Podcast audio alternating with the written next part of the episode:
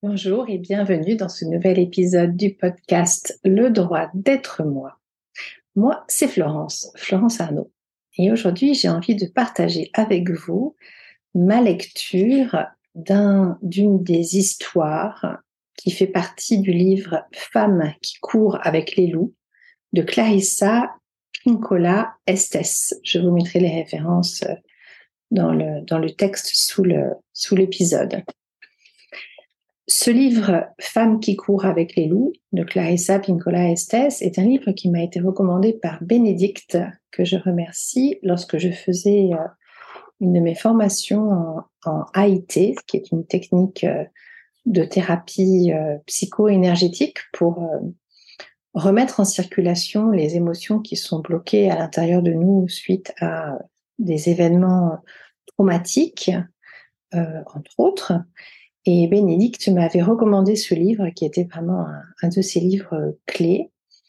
Et euh, je l'avais acquis. J'ai commencé à le lire un peu, mais il m'avait tellement bousculé que je n'avais pas réussi à, à continuer. J'avais l'impression que c'était pas pas encore pour moi, que je n'étais pas prête et que c'était trop presque violent et peut-être aussi ésotérique. Euh, je, sentais que c'était pas ok, mais je l'ai gardé euh, précieusement. Et puis tout récemment, euh, une autre femme, Marion, m'en a parlé, et là je me suis dit c'est le moment. J'ai ressorti le livre de ma bibliothèque et ouf, ça fait vraiment tellement tellement sens. Je sens que tout le chemin que j'ai fait depuis mars de l'année dernière et cette formation et euh, le moment où Bénédicte m'a recommandé le livre.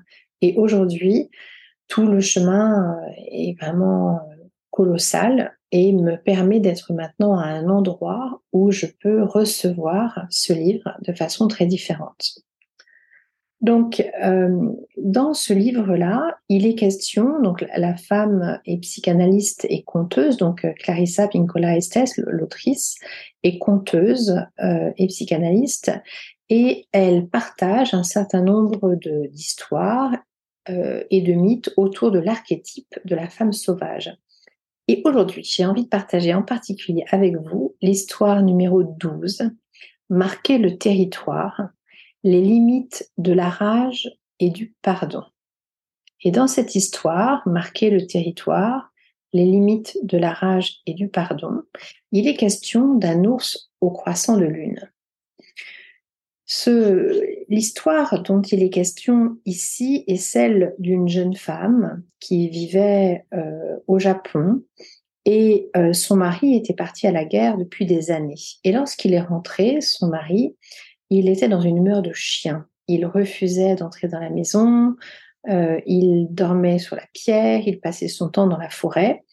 Et sa femme, qui était tellement heureuse qu'il soit de retour, lui avait préparé toutes sortes de choses, des plats extraordinaires. Elle, avait, elle était absolument ravie. Elle avait fait tout, tout, toutes sortes de choses. Et lorsqu'elle s'est approchée de son mari pour lui offrir toutes ces merveilles qu'elle avait préparées, son mari s'est levé d'un bond, a donné un coup de pied dans tous les plateaux et tout ce qu'elle avait proposé, préparé comme alimentation extraordinaire, tout ça s'est retrouvé à terre. Il a rugi, laisse-moi seul. Il était dans une rage épouvantable. Et cela se reproduisit un certain nombre de fois jusqu'à ce que la jeune épouse décide d'aller voir une guérisseuse. Elle lui a raconté euh, ce qui venait de se passer. Elle lui a demandé une potion à cette guérisseuse qui vivait à l'extérieur du village dans une caverne. Et la guérisseuse lui a répondu euh, Écoute, il est possible que je trouve quelque chose, mais il me faut pour cela un seul poil du croissant de lune que le pelage d'un ours qui habite tout en haut de la montagne porte sur sa gorge. Donc cet ours, il a euh, ce croissant de lune au niveau de sa gorge, dans son pelage, et il me faut un seul poil, et tu verras, quand tu auras ce poil, tu me le rapportes et la vie sera belle. Et cette jeune femme, pleine d'entrain et, de courage, elle s'est dit, je vous suis très reconnaissante, c'est bon de penser qu'on peut faire quelque chose. Elle se prépare pour le voyage et elle part pour ce voyage. Et elle part en chantonnant pour remercier la montagne de la laisser escalader son corps. Elle escalade, ça n'est pas simple, il y a une immense forêt avec des très grands arbres. Elle remercie les arbres de soulever leur chevelure pour qu'elle puisse passer dessous. Et elle continue son ascension. C'est difficile, il y a des épines, elle a peur hein, et elle voit des esprits des morts. Alors elle chantonne, je serai votre parente, je vous permettrai de connaître le repos. Elle continue de grimper. Et dans le conte, il est dit car c'était une femme amoureuse. Elle grimpe jusqu'à ce qu'elle aperçoit de la neige. Ses pieds sont froids et humides, il y a une tempête, les vents l'aveuglent. Elle continue à chanter pour remercier les vents, pour remercier les vents lorsqu'ils ont cessé de l'aveugler.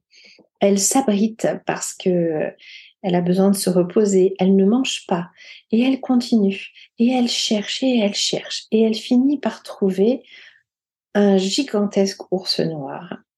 Elle s'approche de lui, il a un rugissement furieux. Mais elle y va quand même, et il rugit tellement fort que des petites pierres se détachent de la montagne.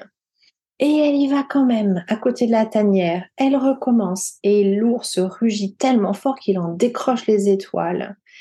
Mais elle y retourne encore, comme ça pendant de nombreux soirs, jusqu'à ce que, par une nuit d'un bleu profond, elle se sente suffisamment de courage pour attendre un peu plus près encore de la tanière. L'ours sort et là encore il rugit et c'est tellement puissant que les os vibrent dans le corps de la femme. Elle tremble mais elle ne recule pas. Et l'ours se met debout, fait claquer ses mâchoires et il rugit tellement fort que la femme peut voir jusqu'au fond de son palais rouge et brun. Mais elle ne s'enfuit pas.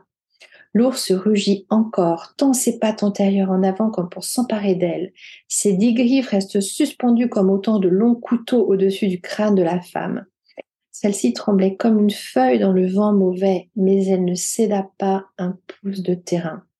S'il te plaît, cher ours, supplia-t-elle, j'ai fait tout ce chemin parce que j'ai besoin d'un remède pour mon mari. Et là, l'ours a reposé ses pattes à terre, des visages la femme effrayée. Et elle, elle a senti une grande paix qui l'envahissa, qui l'envahit. Elle sentit une grande paix qui l'envahit. Elle crut voir dans le vieux, vieux regard de l'ours le reflet de chaînes de montagnes, de vallées, de rivières, de villages. Et elle cesse de trembler. Et elle dit à l'ours, s'il te plaît, cher ours, je t'ai nourri tous ces derniers soirs. Pourrais-je avoir l'un de tes poils, l'un des poils du croissant de lune sur ta gorge? Et l'ours, qui aurait pu très facilement manger cette petite femme, a soudain pitié. Et il lui dit, c'est vrai, tu as été bonne pour moi. Tu peux prendre l'un de mes poils, mais fais vite, et puis va-t'en. Il lève son mufle, il dévoile le croissant de lune blanc sur sa gorge, et la femme peut voir des pulsations de son cœur qui battaient là. Elle pose une main sur le cou de l'ours, de l'autre elle saisit un seul poil brillant, elle tire d'un coup sec. L'ours recule, pousse un cri de douleur qui laisse place à des grognements de quelqu'un que l'on dérange. Elle le remercie abondamment, elle fait des petits saluts. L'ours va de son côté, la femme fait demi-tour, elle dévale la montagne à toutes jambes, elle court sous les arbres, elle les remercie elle les remercie, elle trébuche sur les rochers, elle les remercie, elle remercie la montagne de lui permettre de marcher sur son corps. Et avec ses vêtements en lambeaux, sa chevelure défaite et son village maculé, son visage maculé, elle retourne au village, elle retourne voir la vieille guérisseuse en train d'attiser le feu. Regardez, regardez, je l'ai obtenu. Et la guérisseuse dit bien, elle prend le poil et elle dit voilà, c'est un authentique poil de l'ours croisant lune. Et là, la guérisseuse fait volte-face, volte-face, et elle jette le poil dans le feu, où il se consume dans les flammes oranges avec de petits crépitements. Et l'épouse s'écrie, mais non, mais qu'avez-vous fait?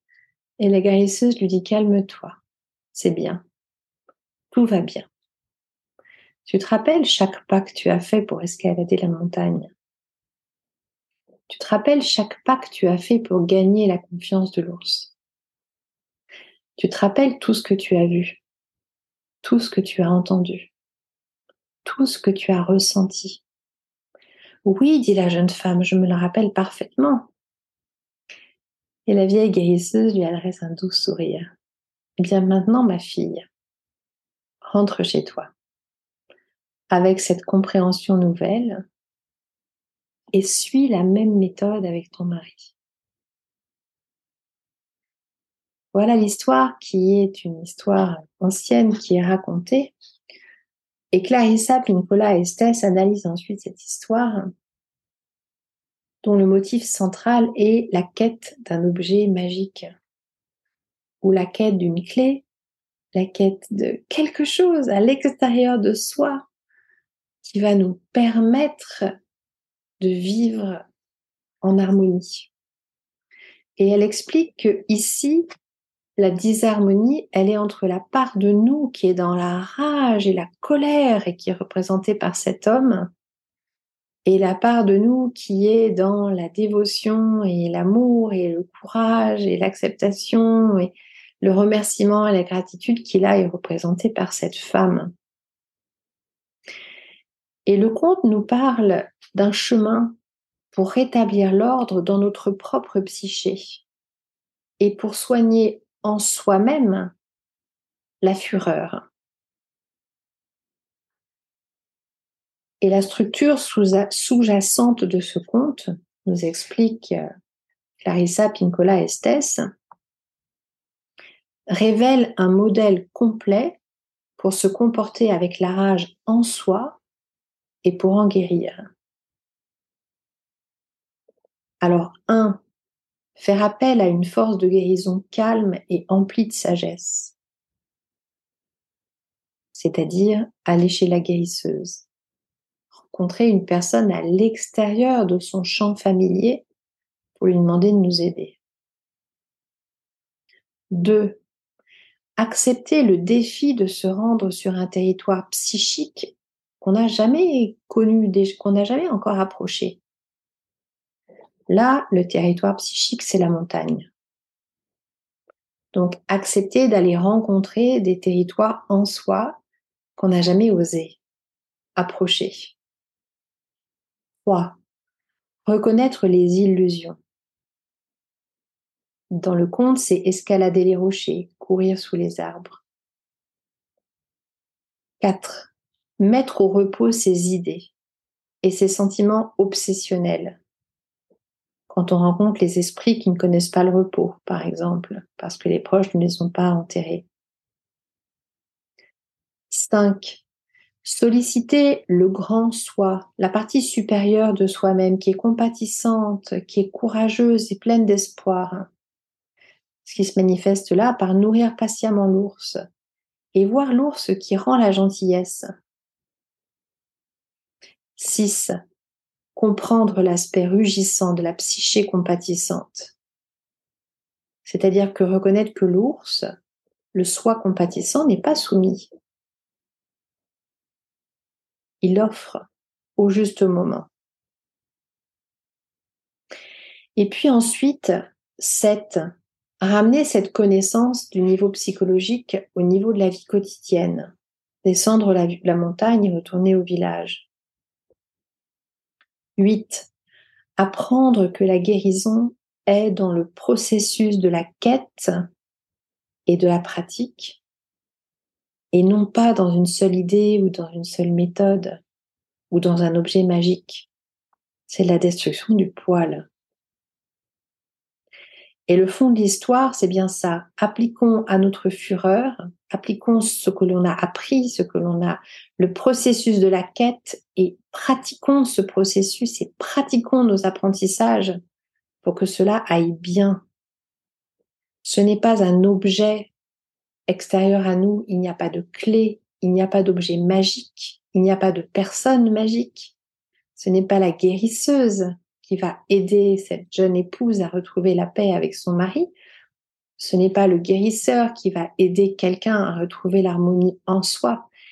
C'est soi-même, avec soi-même, aidé par des guérisseurs, des accompagnants, des personnes à l'extérieur du cercle dont la sagesse et euh, le calme vont nous permettre de faire ce cheminement. Mais c'est soi avec soi et pour soi que l'on va retrouver cette harmonie.